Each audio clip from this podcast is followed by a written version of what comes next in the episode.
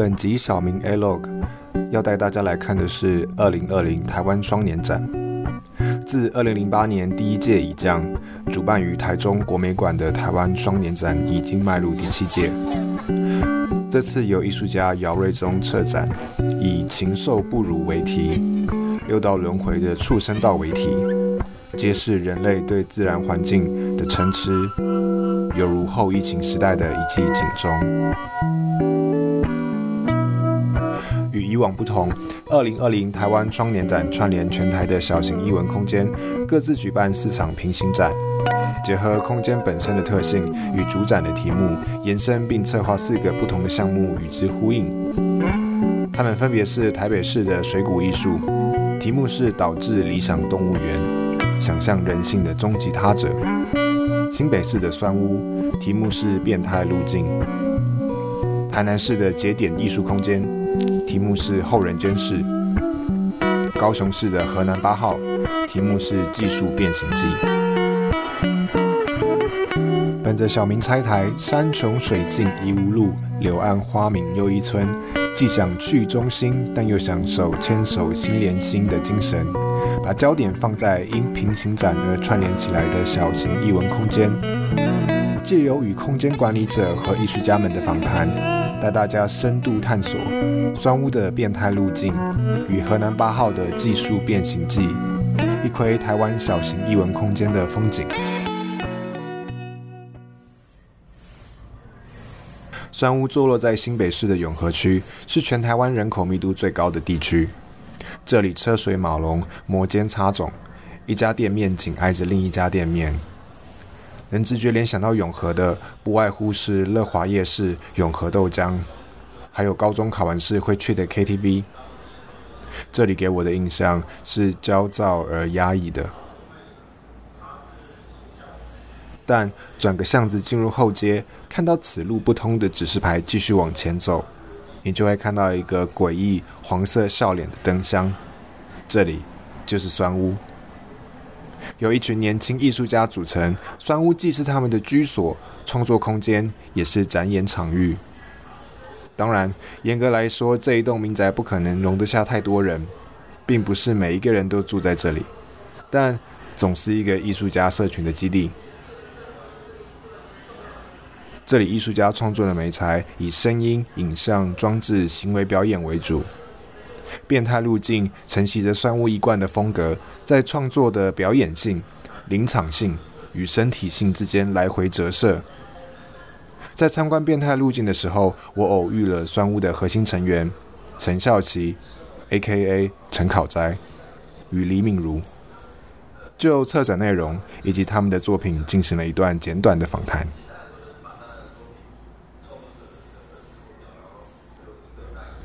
所以我后来的做法就是是找了呃八个的参与者，啊，里面有包括就是现在也有居住在双屋的比较核心成员的，然后也有一个也有一些是之前有合作过的，然后有一些是未来想合作的的创作者，然后大家其实可能对行为艺术的尝试也都比较少。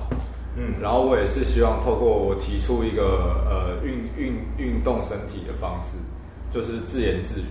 这个很每个人几乎都可以做得到的事情。对，去做一个呃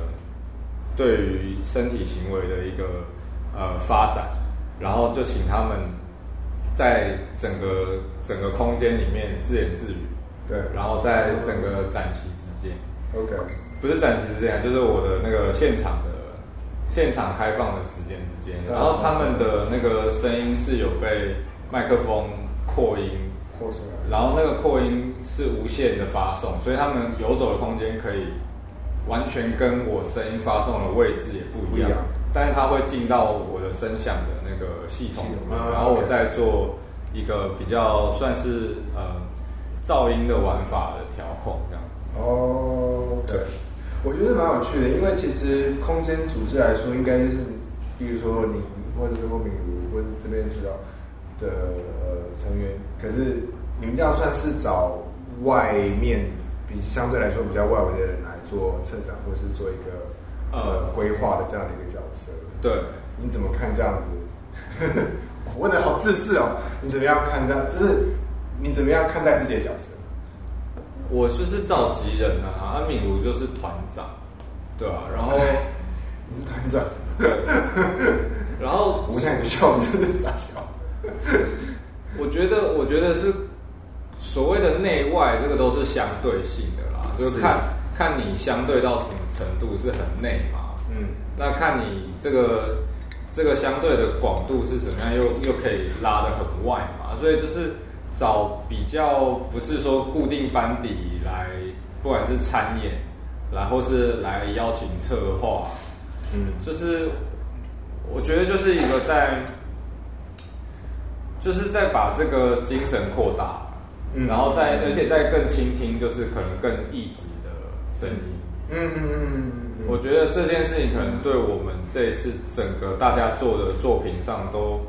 也有这样子的一个概念在里面，蕴含在这里面。哦 OK，对，就包括说像我的创作，我反而不出声，我的声音是变成有点，我是有点幕后对，的在操操演。然后那敏如的那个作业部，它其实也是一个换位思考嘛，大家都可以来去评断这个是不是行为艺术，嗯就还是有点回到那个人人都是艺术家的那样子的精神对上。嗯，对，然后像俊宇的在外面有一个电视机，它那个背后其实蛮复杂的，因为我们这边哦，有一个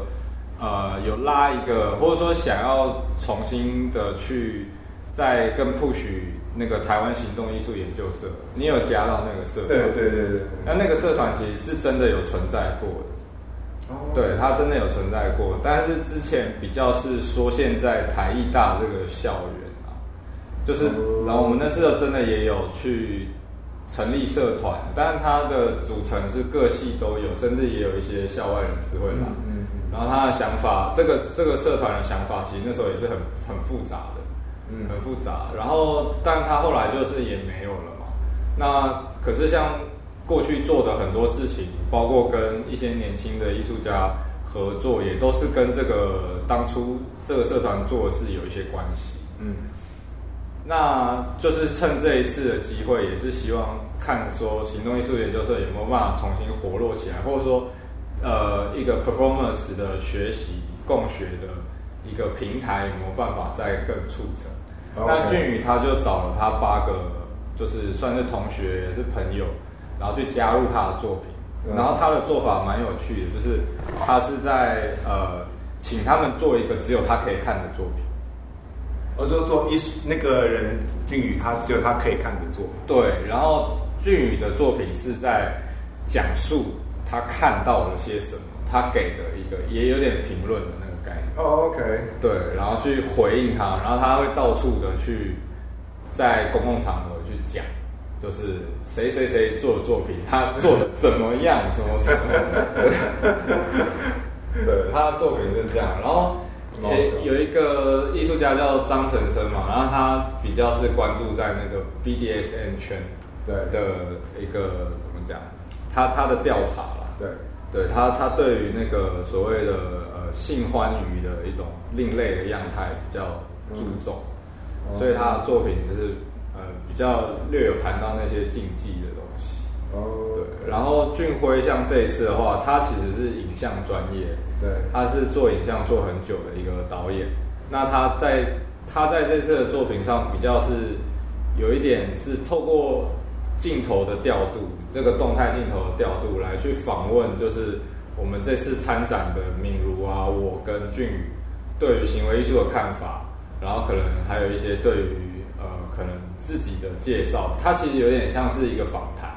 但他希望透过他的这个镜头跟他访问的这个关系，对，来就是带入一个自己透过呃运镜上，或者是说呃作为一个导演如何去就比方说加入行为的他会。设定一些规则，然后就是就是他会不停的原地旋转，然后你就是要跟着镜头，然后他也想谈一个就是那个导演的权力关系，就是被设者被要求要什么样的状态，有时候大家是必须去尝试的。在考在概略介绍自己与其他人的作品之后，敏如也就自己的作品《行为艺术作业部》来分享自己的创作脉络。嗯，哎，他刚刚聊到那个，就是我刚好看到的，就是你的行为艺术作业部，嗯，对，哦那个你可以讲一下？好啊，就是其实最一开始的时候是，呃，因为我我在我在我大学是主要是在做装置，然后后来我开始毕业之后开始有真的在尝试行为，就也尝试很多次表演之后，我这一次是试到了一个觉得想要重新学习的视角在看待这件事。哦对，然后所以我就一直在想，就是行为艺术可以教嘛，然后行为艺术要怎么要怎么学？可当然就是很多地方都有在教，也在学，就是工作坊、艺术界啊什么都都很多。然后但是它有没有一个，它有没有一个系统或者格式是可以去学的？就我有我一开始有点想要创造出这个东西，嗯然后我后来就是发现，就是其实，因为我本身也是算是美术的教育背景，就美诶、要怎么讲，学院背景一直出来的这样，所以我对于学任何一个新的艺术项目，我都可能会觉得，嗯嗯，就是它会有一个有一个系统让你去学习，比方说你学绘画，你要怎么学素描，你要你要它都会有个系统。那行为是我这种东西嘛？就对是我在好奇这样，然后所以我就想说，那我就因为我我也我也想学，然后但是我不知道要找什么样的，我不知道怎么定义我的老师，那我就先试着从我的所学跟所读和所见所闻来创造出一个作业簿，让我自己去嗯。试着做一点看法。嗯。然后后来嗯。嗯，因为我觉得你的角色蛮有趣的，因为你刚刚有刻意强调说你不是老师，对对对对，就我对 应该说我我想要让我一直保持的一个既不是老师又不是学生的状态，然后然后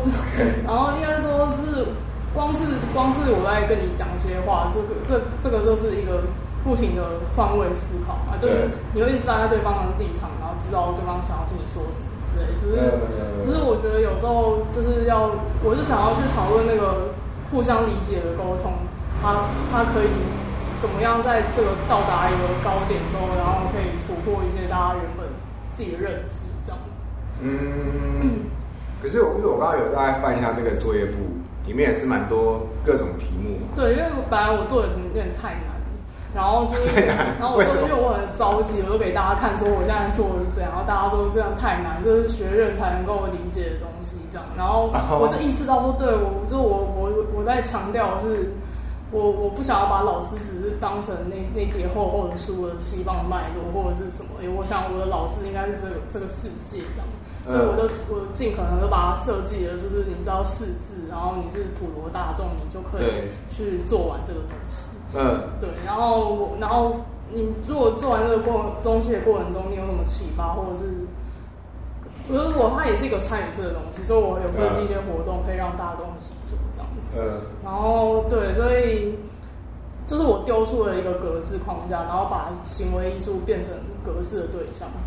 就我现在说我是做这件事，然后我想要实验看看会发生什么事这样。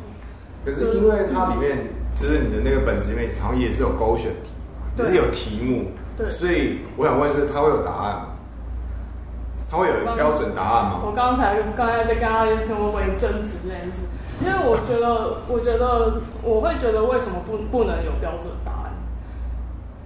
呃，对，然后但是我我知道以我的立场跟我的身份，尽量不要有标准答案是一件好事情。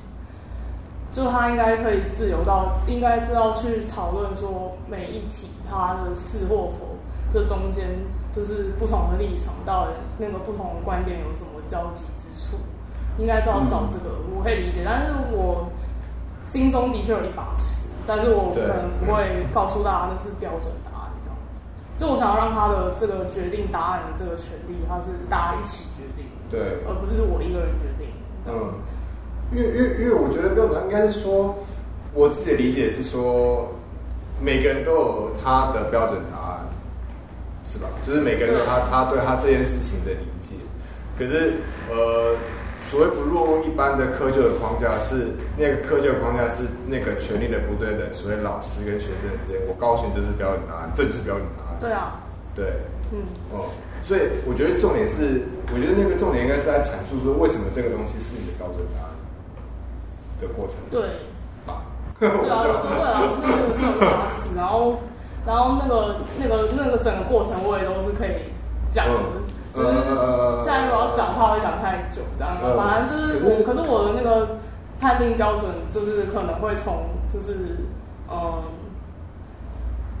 这件事情的要怎么讲？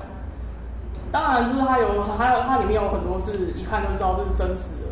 行为艺术家做出来的事情，可是他刚刚我跟考代聊的时候，他说也很好啊，他就说他我可以全部勾否啊，因为这绝对不是谢尔心，就是他可以是，他也可以不是。那既然他不是的时候，他还就是配上那个叙述，他还成立嘛？就是我的叙述其实都没有非常完善的，对，把每件事没有讲清楚，只是可能把一件一个作品里念在一句话里而已，这样子。对。所以就是我觉得我责任就是要把这些 detail 就是在告诉大家。然后丢出来，对对对，这样大家才会有更多的讯息可以去判断。然后在那个判断过程中，这些讯息也是在讨论说，就是它的艺术性的重点到底在哪里？就是每一个东西都不一样。那那那我的话，就是会比较从，嗯，就是对于时时间跟空间上的美学处理，到底有没有去计划性的思考？哦。可是那那这样的话，那你的观点是什么？那就是刚刚在跟他 argue 的观点是什么？就是因为他要带一个算是 workshop 嘛，嗯，那所以他既然精神上是要去打破一个所谓的呃，我教你这样就是对的，他反过来是应该是可能更共学或是一个大家更。讲出自己的道理的话，那就不应该还要强调自己的标准答案。你就强调他的标准答案，还是强调每个人的标准？呃，强调就是每一个人的答案都要都要大家都要去解释，解释为什么？为什么就是我我其实比会争论，我其实只是在理清它的流程啊。OK，对，因为它的因为其实。你作为一个活动的规划者，流程其实你已经掌握了某一个就是讯息的一个制高点。对，因为像因为像我对于怎么处理好要批改，那答案是什么这件事情，我我目前的处理方式就是录音应该也没差，就是反正我目前的处理方式就是就是来上课的话就是两两一组这样子，然后就你写完之后交换互相批改，然后就是错了你要写下原因。这样子用红笔改对，用红笔改。你 可以问神明啊，你觉得是不是拿那个 乐色乱丢那个？对啊，你觉得这个是行为艺术？但但我会觉得，其实这不代表我，这不代表我觉得不能够有一个带领者去讲他自己的标准答案，是说在那个做法上面。嗯你讲了这个标准答案，但是你要知道你的标准答案是有被挑战空间。那那而且你要在流程上要给大家可以挑战的机会。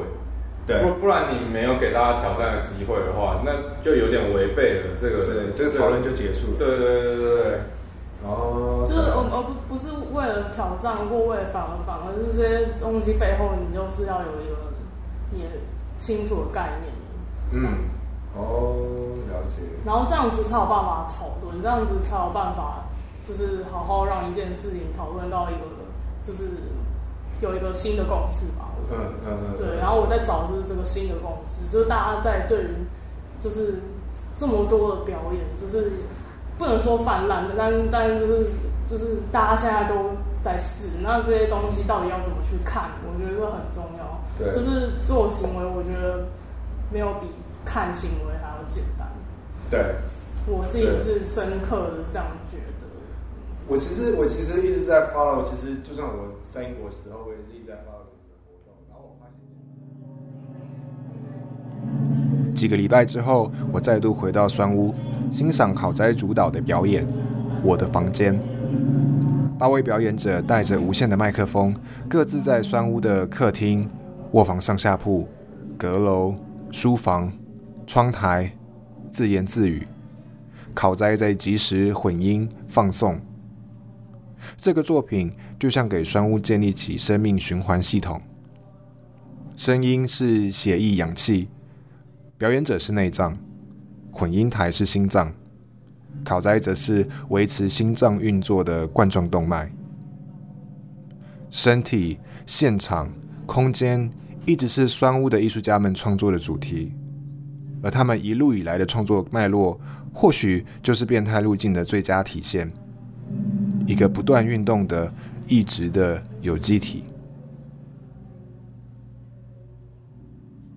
回到敏如的问题，行为艺术可以教吗？Well，在英国的脉络里，尤其在研究所，只要挂上当代表演。Contemporary performance 或者表演艺术 Performance Art 的课程，总会至少有一个老师或者一门课碰触到行为艺术。伦敦大学玛丽皇后学院 Queen Mary University of London 更直接与行为艺术发展中心 Life Art Development Agency 合作，提供 MA Life Art 的课程。所以敏如的问题答案似乎是肯定的。那么更进一步的问题应该是行为艺术怎么教？这牵扯到更多学理脉络和现场观察，在这里我就不再多做琢磨了。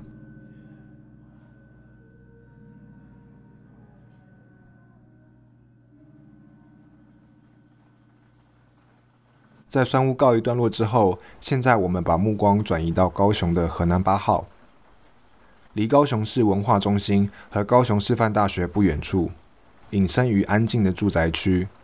有一群就读艺术、毕业或者还在学的学生发起。河南八号作为小型艺文空间，已经迈入第二个年头。呼应今年台湾双年展的主题，河南八号提出技术变形记，来探索艺术内容生产的方法论，从原料变成作品的过程。去河南八号的路上，高雄罕见的下起雨。至少在我印象中，高雄是一个艳阳高照，却不像台北那样闷热潮湿的城市。展览从一楼到三楼，在这个占地不大的民宅里，却有着不浅的纵深，也有许多有趣的小空间。作品大多以装置和影像为主。这次碰到策展团队的柯永谦。也就展览与空间本身进行了简短的访谈。第一个问题就从“技术变形记”这个展览题目聊起。我其实蛮好奇的，我觉得应该一开始想要问的，哎，你要不要说？那下我就站着吹风一下。好。就是想要，我一开始比较好奇的是，就是你策展主题，嗯，对，就是技术变形记，对，就是怎么定出来，然后。想要说的是什么？嗯，对，这一方面，就技术变形记这个主题，也是呼应那个国美馆的台双展标题，就是“禽兽不如”。嗯，所以我们会对去去想一些可能跟动物有关的。那策展人他就是取了那个卡夫卡的变形记，那他会会觉得说，就是其实不只是讨论动物，是讨论说人如何变成。就是在某某个情境被异化嘛，嗯嗯，那在卡夫卡文本里面，就是说那个主人翁他有点醒来，然后把他的手伸出来，发现自己变成虫子，对。的的一个故事，对，然后那个故事就可能就是发生在他的房间，嗯，对，然后发现他那个形变的过程，那对我们来说，我们也是会去讨论技技术。就是在艺术里面讨论技术的层面的问题。那其实艺艺术家做作品，他可能需要透过技术来做他的表现，或是或是从论事论讨论去讨论它。所以呃，可能艺术生产或者是艺术表达或者是形式，就是它是一种形变的过程。嗯，对。然后关于形变讨论，其实也是。像我们在这个空间，呃，进行了两年的，算是各种的展览啊，或者是尝试。那其实空间它也是不停的在变化。嗯，对对对，所以我们就是想要透过这个这个公这个老公寓去去表达，就是形变这件事情。嗯，对。我觉得我觉得其实有两个问题我还蛮蛮有兴趣，就是我第一个进来看完。因为我有看过其他的这个平行展，然后感觉这边蛮多就是录像类的，嗯嗯嗯的东西是有刻意在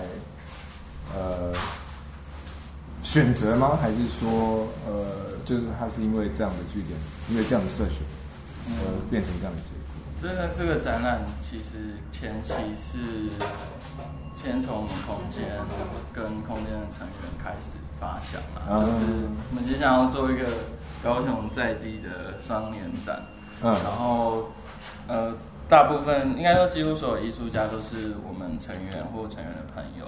所建立出来的网络，然后他是策展人，啊，对对对，等一下可以再再补一些，对。然后就会有蛮多朋友，可能都是学弟妹啊，或者是呃，或者是其他的朋友，对。嗯。然后其实有一部分比例就是可能是念新美的，所以这次的可能作品形式的比重就录像类会蛮多，嗯嗯嗯嗯嗯，就包含就是第一个第一个，然后到后面啊，对，嗯，哦，对，我觉得可能我不知道，我自己的感觉。可能也是跟很多都是跟新美或是跟呃录像有关系，但我的感觉上，嗯，这边在处理的是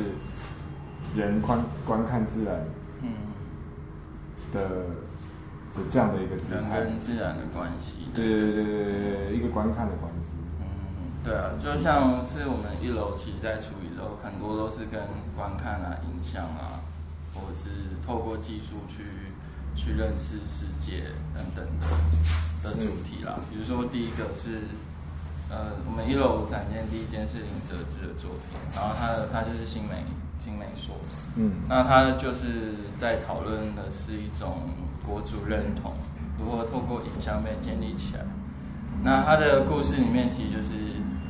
他是参照那个美国登月嘛，然后他自己去发想了一个台湾太空人跟嗯。NASA 一起去做外星探险的嗯，然后中间就是会有一些提问啊，比如说谁拥有权利可以，什谁拥有技术，然后可以去做这样的展展现。呃，OK，了解。哎，不好意思，我打断一下，好啊，因为你好，你好。之后，策展人赖小云也加入我们的讨论，同时也提到高雄应该要有一个双年展。我突然想起，与其他小明提到我打算参观台湾双年展，并做一集 A log 的时候，他们分享给我一篇在艺术新闻 The Art Newspaper 的文章，标题是“亚洲城市需要如此多的双年展吗？”因此，我也趁机带出这趟从北到南在平行展之间游走的问题，关于文化资本的去中心化。以及如何看待双年展本身这么一个西方殖民视角的一套语汇？去中心化就得要树立另外一个中心，真的如此不可避免吗？小莹从她自己的观察聊起高雄作为中心之外的可能。因为当你看全台湾，可能越来越多的地方美术馆，然后很多地方它有越来越多的呃驻村的艺术园区或是文创园区，例如台南。可是太多太多，就是在我们讨论里面，它可能只是某一种，嗯，台北模式的翻版，或者是他以台北作为模板，他是那是那是他的理想，他想要去达成的。但是高雄在很多方面显然其实没有，或者是其实我们会觉得高雄不适合，还有高雄的体制，它也许已经已经开始在做别的事情，跟他适合去做别的事情。嗯嗯。然后主要是说，我相信其实有很多。我们去过北部生活过，再回来决定要住在高雄的创作者，或者是呃从同样从事艺文工作的朋友们来说，其实我们不喜欢台北的那种嗯艺文圈它某一种运作的逻辑，对，或是那个资本的逻辑，那种文化资本的逻辑，那是不是有可能？反正我们现实上我们也不具备这种资本。然后更重要的事情是，显然在台湾，现在我们看到，不管是线上或是纸本的艺评，或是很多艺评人，他们的视野，嗯，最难进大概到台南，所以高雄显然很多的艺文场景也都在他们的视线之外，所以你完全不具备那些前期条件，是不是我们其实就可以去操作其他的东西，去作为我们你要叫资本也好，或是要去作为我们的动力也好，嗯，或是网络的构成的基础，这其实是我们后来讨论。然后这部分可能很多，它就会跟嗯高雄的历史跟港口，因为港口发展其实已经有很悠远的历史。然后呃，我们楼上那个张志忠那位艺术家，他曾经讲过一个故事，他说他曾经去挪威。一个很小的城镇，然后去到那个地方，他就遇到一个路人，他们就聊天，然后路人就问他说：“你从哪里来？”他说：“哦，我从台湾来。”他说：“我我不知道台湾在哪里。”可是当他跟他说我从高雄来的时候，那个人跟他说：“我知道高雄哦，而且我去过两三次，因为他是个码头，就是他 他是他有在船上工作，他后来是码头工人，然后那一个小城镇，它也是个港口。”所以港口跟港口，他们其实有很密集的那种网络连线。所以因为这样原因，他曾经就是他们的货船也到过高雄。所以我们会觉得，如果我们原原原本就会像回到像你刚刚讲的，就是如果反正我们就是边陲，可是边陲跟边陲之间，在呃线下的就是科技底下，我们是有能力去建构自己的另类的网络的机会，那我们就不需要再去不断的去强化跟嗯所谓中心的连接。或者说我们不断的被中心吸纳过去，而是可以透过边陲跟边陲之间建立自己的能量。嗯嗯嗯嗯。其中，我又对二楼的录像装置作品《藤枝》特别感到兴趣。刚好作品的艺术家何玉琪也在现场，也请他就作品分享他的创作脉络。因为这加加那个落叶嘛，跟这三个录像。这个空间好像被虚构成，就是虚构成一个国家公园，对，而且这个录像真的就像你讲，它是非常的，呃，仿的非常真啊，正儿八经的去介绍这些国家公园。那我们去什么泰鲁格什么国家公园游客中心，它就会放这种东西。对，那呃，对我所以我比较好奇的是，就是这背后的结构跟你的思路，它是怎么样的？嗯，在一七年底的时候开始拍《藤枝》的时候，其实一开哎，三支片，它其实本来是一一部纪录片完整的，然后在在这次的展览就是会把它拆拆成三件的录像。嗯，就一开始在纪录片的拍摄的时候，它本来是一个三个章节的影像，然后。反而是，如果完整的纪录片的观看，它其实会从最后，呃，应该说作品的拍摄，其实是从最后一步拍回来的，也就也就是说从那个，嗯，狗杀黄鼠狼拍回来的。对。那一开始是我收到一份，应该是二零一五年还是一六年吧，屏屏东科大他们有一个学系叫什么，类似动物。对对对对对，我我知道那个动物。工程，我不知道那什么，我忘记那个名字了。然后那时候就是有一个上长期上山的研究学生，然后他发现的就是一只黄鼠狼死在那个藤枝那藤枝的山域里面。然后他发现，因为在夜晚，所以他知道说黄鼠狼它死掉的原因是因为两只狗在咬它这件事情，在追它。对，在在追它，并且就是把它撕裂掉这样。然后那个时候，其实我是先拍摄狗杀黄鼠狼，然后那个时候就开始有意识到说，我刚刚讲过嘛，就是我有三个三年计划，就是从一四到一六年，高雄、嗯台湾西南部，然后沿海的环境污染，一直到一七到一九年的南部浅山，关于莫纳克风灾十年的记忆还有历史记忆这件事。然后到现在二零到二二年要拍摄外移岛的部分，嗯，然后藤枝是第二个三年计划的开头，然后那个时候其实拍回来应该说，如果仔细看三部片会有四个四个语言，在那个时候其实语言对我而言，它它不仅是一个时代，它它也是一个身份这件事情嘛，然后那个身份就像。三部片其实一直在来回的那个限界，就是那个时候反而是从现代，然后慢慢的一步一步去找资料，然后在台南台南的那个台湾历史博物馆找寻到关于就当时日日新报的一个报道，然后以那个报道来做一个虚构文本，就是第二件的作品叫做嗯六龟警备道。六龟警备道它其实是在早期日本时代，就是嗯台湾山上就布满了爱有剑嘛。那藤枝它刚好就是嗯南北向的六龟警备道跟东西向那本路警备道的一个中心点，它就是一个转运站。然后那个时候就开始就那个嗯日日新报的那个。报道，他其实讲的是横断队遇害的事情，就是要前往内本路的路上，然后，嗯，日本的警察被杀害的，被杀害的故事。然后恰巧因为过去一四到一六年在拍摄那个西海岸污染的时候，嗯，每年的秋冬天，因为每年秋冬天南部因为北风的因素，所以我们怎么讲，很多。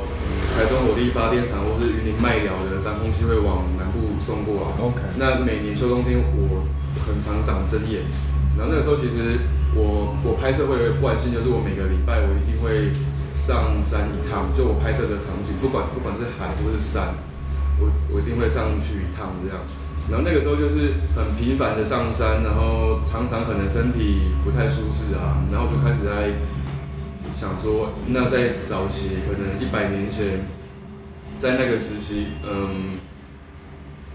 平埔原住民因为以番因为以番之番的政策下，就是平埔原住民上山管理高山的高山的布农族，那他同时要提供呃所谓番统的教育，然后包括呃医疗，然后包括他本身的警备这样的功能。那在就是高劳动的条件下，就是他的身体。当他的身体产生了一些疾病的时候，他的身体会什么模样？他他要如何安全并且健康的在他的工作领域里面生活这件事情？然后，并且他开始就虚构了那个那个皮肤原住民，他开始在思考，他开始有意识到说，嗯，在一般呃在那个什么那个横断队遇害之后，他开始在思考说，嗯，我。他有点挪用赛德克巴莱的那个故事，就是说我死后到底要前往彩虹桥，还是我要回到我的祖籍之地这件事情。然后，特别是那个日本的警察横断队遇害之后，他开始在思考说：我相信的这一切，我相信的所谓的国家，我相信的这个政权，它它的真实性，它的嗯，我该继续前进吗？这他比较像是在思考这件事情。然后就从一个。现代发生的火山荒树狼喷之这个事件，到一百年前爱永县的故事虚构的文本，然后回到一个就是哦，在片其实嗯那部纪录片它片头就是国家森林游乐区的一个介绍。我先把后面两部作品在谈的东西，现在就把它包装在第一部里面。我不只告诉你这个地方它的生态、它的植被、它的环境，我也提醒了观众说后面可能会发生的历史事件，然后嗯现在发生的故事这样子，在第一段其实就点出来，但第一段我又不想要太，因为因为我们常 因为我们常常去那种森林园园区或是游乐区嘛，然后我们就会看到那种我们根本。一般人根本就不可能看完的那个 简介片嘛，然后那时候我就很北然的想说，因为那时候主要是跑影展，然后我就纯粹就是一种，嗯，想一方面想要挑战观众嘛，就是想说，我看你会不会看完，因为它其实时间很长，对，整部片大概大概十八分钟，十八分钟里面就有超过三分之一的时间在介绍场景这件事情，对，然后那时候对我来讲，我又很好奇啊，就是。嗯，观众会如何？就怎么讲？如果你心可能不定，或是没有耐心的话，其实你可能看完前面，甚至你不会看完，你可能就想说：哎，这部片是不是要很北然的告诉我，透过这种形式，然后要告诉我说，台湾有一个地方叫藤枝，台湾有个地方在高雄，然后高雄有个地方叫藤枝。那其实对我而言，嗯，如果看怎么讲，我的。作品从一四年到现在，我很常会用地名来来做题目的命题这件事情。嗯嗯。就是常常我会很习惯的，就是太多故事了，然后太多背景了，然后常常对我来讲，我会很习惯的去让，应该说出发点吧，我会蛮希望说好，即便你不带着故事离开，不带着这些背景离开，起码你看完这件作品，你只要知道台湾有个地方叫这个，叫这个地名就好 了。对，那剩下的东西可能它会一直，它是流动的，就是你可能你会偶尔想到，哎，藤枝是不是被划定成国家森林游乐区？藤枝是不是曾经发生过所谓的嗯平地的狗咬死的山区的原生的黄鼠狼这件事情？那其实那个我讲的现界一百年前跟一百年后永远不变的受害者，就是那一片原生的动物跟植物。一百年前的日本日本政权、日本帝国往高山推进，一百年之后，我刚刚讲的嘛，就是呃，因为风灾，因为风灾我们被就是可能是被迁村的。但部落居民可能还是会想要回到他们的果园去务农。那我过去拍抗争的经验，通常在台湾，特别是抗争的时候，我们永远是在阻挡、阻止，嗯，外环道啊，或者是说道路的开发这件事情。因为道路的开发那个建设，等于是它就是一个地缘政治的一个扩张嘛。对，我们对，通常都是在抵抗它的。但没有想到，我们却在高山，我们在部落的时候，嗯。居民他们是，他是要求，他是要求的，他是要求说，我要把我的产业道路给拓宽的，我要回到我的部落这件事情。嗯，呃，那回到部落，在 在有限的条件下，我怎么，我我们要如何回到部落，并且把路打得更开？那个地方它之所以会被迁村，是因为它它的岩盘，它是页岩的结构。它不可能打桩，就是打那个基底。对，所以要开路坦白说是非常困难，即便到现在，嗯，那那包括它有它的危险性的存在。对对。那其实我我可以补充一件事情，就是说我从嗯三，对我来说，藤枝作为本展的标题“技术变形记”的缩影，体现了从田野调查转化为艺术作品的过程。作为观者的我，在藤枝看到的是以再现和揭露的变体，当然也可能是虚构与想象。艺术家作为内容的生产者，从选择题目、收集材料、转化内容到呈现方式，都有主观诠释的痕迹。更多的时候，差别只在有意识与无意识之间。作为观众的我们，在体验这些作品的时候，也看见了艺术家的观点，当然还有部分史料本身，犹如直视被水波折射后的池塘底部。在离开河南八号的路上，我又好巧不巧的遇到倒垃圾的时间。这次我以台湾双年展之名走访各地之际，也欣赏了许多中心之外的风景。酸屋与河南八号虽然在地理位置、创作类型上有所不同，但都共享了创作社群依附在实体空间中的样态。对我来说，这两个社群都是十分草根且尚未机构化的。如果台湾双年展一部分的目的是作为台湾当代艺术的一个观察站的话，那拜访、聆听他们的声音，就更显得有趣而且重要。这些小型空间是地方艺文风气与创作社群兴衰的缩影。他们共同面临的课题，包含内部管理、空间定位和观众的拓展，都是持续且不容易的。总的来说，很高兴二零二零台湾双年展能串起一些小型却很有活力的地方空间，并且让我有这趟旅行。也希望这样的串联可以持续。而非随着展览结束而结束。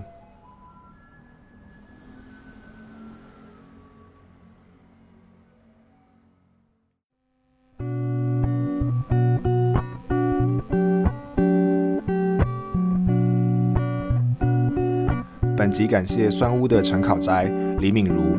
河南八号的赖小莹、柯永谦、何玉琪的播控访谈，也对节点艺术空间的朋友说声抱歉。访谈的内容因为节目长度而没有收入，还有每次去高雄都很想吃在火车站旁边的排骨饭，下次一定要吃到它。感谢大家收听小明拆台。如果喜欢我们的节目，欢迎到苹果播客、Spotify、小宇宙 App 等客户端上订阅我们的节目，就不会错过之后的更新了。也欢迎在 Buy Me a Coffee 网站上面给我们打赏，支持我们的节目。